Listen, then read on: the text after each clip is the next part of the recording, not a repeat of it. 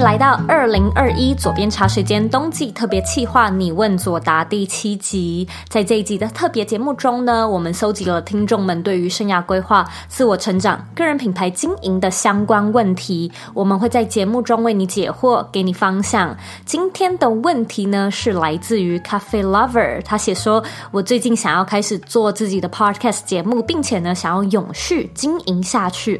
我的题材呢，是自己过往二十年写的日。”记我从国小呢就开始写日记了。日记中包含很多学生、职场、爱情，甚至是亲情的一些内心话，遇见的挫折或者曾经在国外奋斗的经验，都想要以最真实的样貌分享给听众。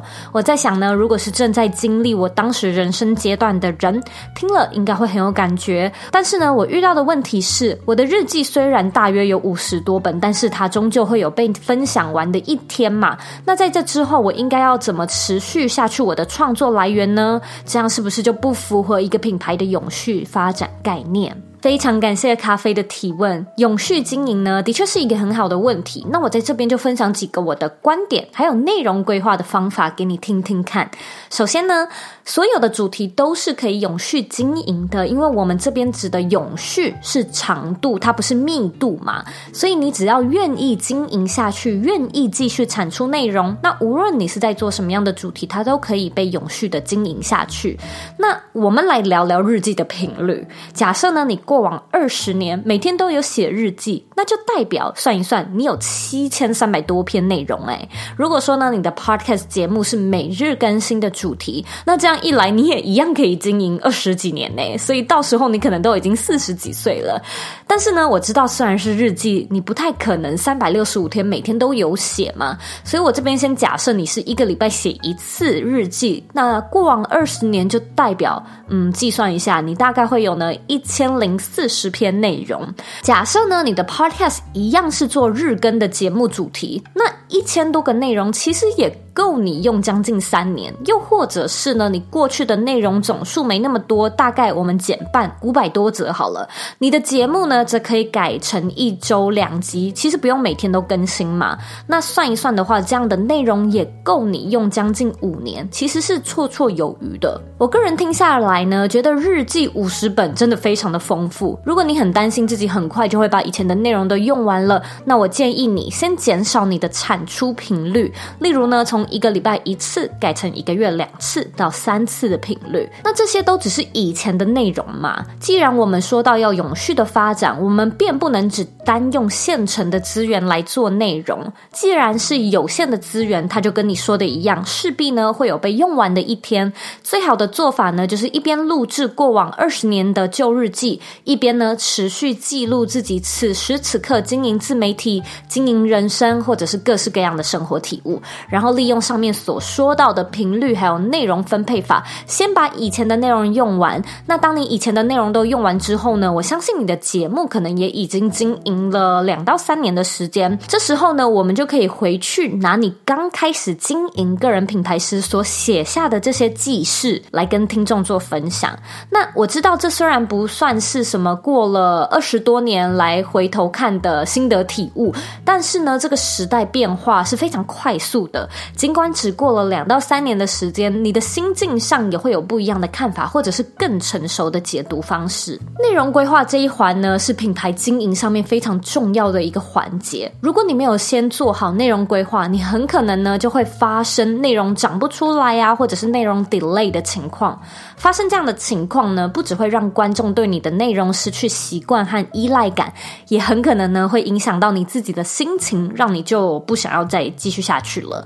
那在我自己的内容规划上呢，我通常啊是很习惯提前很早很早就去做节目，像是呢我们这一系列的你问佐答，就是我很早就已经录好的，因为呢我知道年底的时候呢，我可能会有 Dream to Go 的设计思考课程会很忙碌，我可能会忙着教课讲课，所以呢今天是。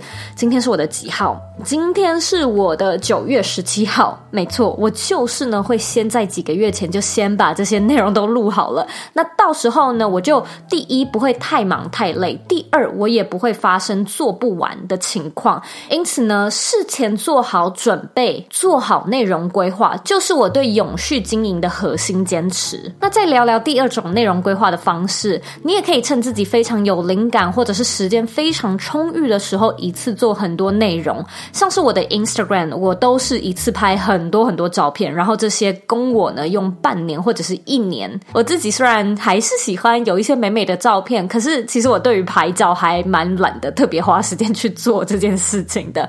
所以如果说有场合啊，或者是在旅行的时候，我就会一次性的拍非常多的照片，这样我就不会担心内容很快就被用完。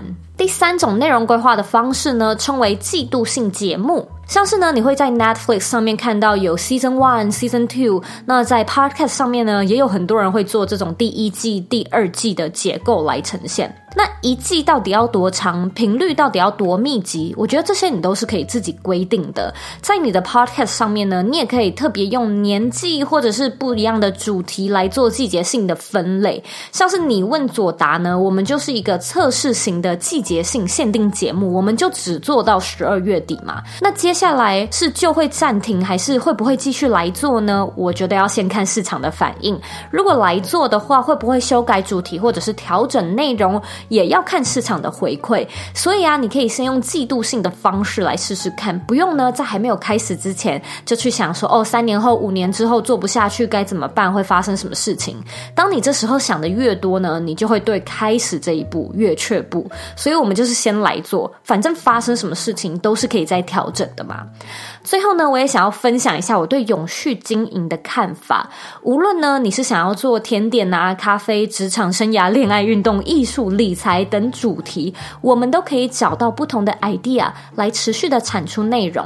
那如果呢，你的个人品牌是想要将主题作为主轴的话，永续经营它绝对不是问题，因为它就是一个个人品牌创作者该做的功课嘛。内容的行销、内容的收集，是你一定要去做的一个环节。然而，呢，如果啊，你来做个人品牌的目的是希望能够记录自己的生活点滴，那我认为你的节奏怎么抓，其实都无所谓，因为 lifestyle 的主题通常呢都是跟着创作者本身的脚步还有生命历程在成长的，所以你不用给自己太大的压力，就依照自己的节奏来进行就可以了。我有的时候也会觉得有结束，它反而是一种很经典的表现，尤其是创作类的主题。不知道你能不能够想象，像是哈利波特啊，或者是魔戒，无止境的演下去，你还会觉得它像现在这样这么好看吗？你会不会觉得恰到好处的做一个收尾，反而呢是一种更耐人寻味的创作方式呢？当然，我觉得这种创作方式它比较适合给故事类的主题，但是呢，谁说你的人生不能像是艺术品，或者是用小说的方式来呈现呢？我觉得它可能也是一个很有趣的。做法，那提供给你参考看看。现在呢，我们来简单的总结一下，所有的主题都是可以永续经营的，因为我们这里指的永续是长度，而不是密度。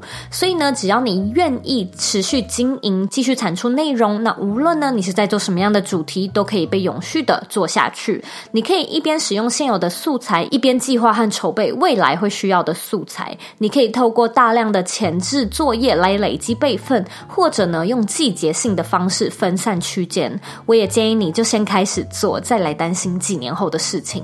有的时候呢，把自己的人生记录作为一个阶段性的纪录片，并且在公众的平台上面画上一个美好的句点，它或许也是一种很优雅、很迷人的表现。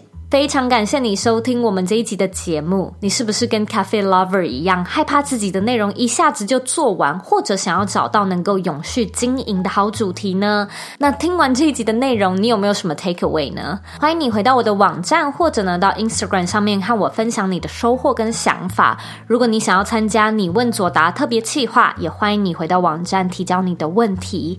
记得你永远呢都可以透过选择的堆叠，设计你的理想生活。因为你是你人生的负责人，你有权利，有能力去过你真正热爱的人生。我们下周四见喽！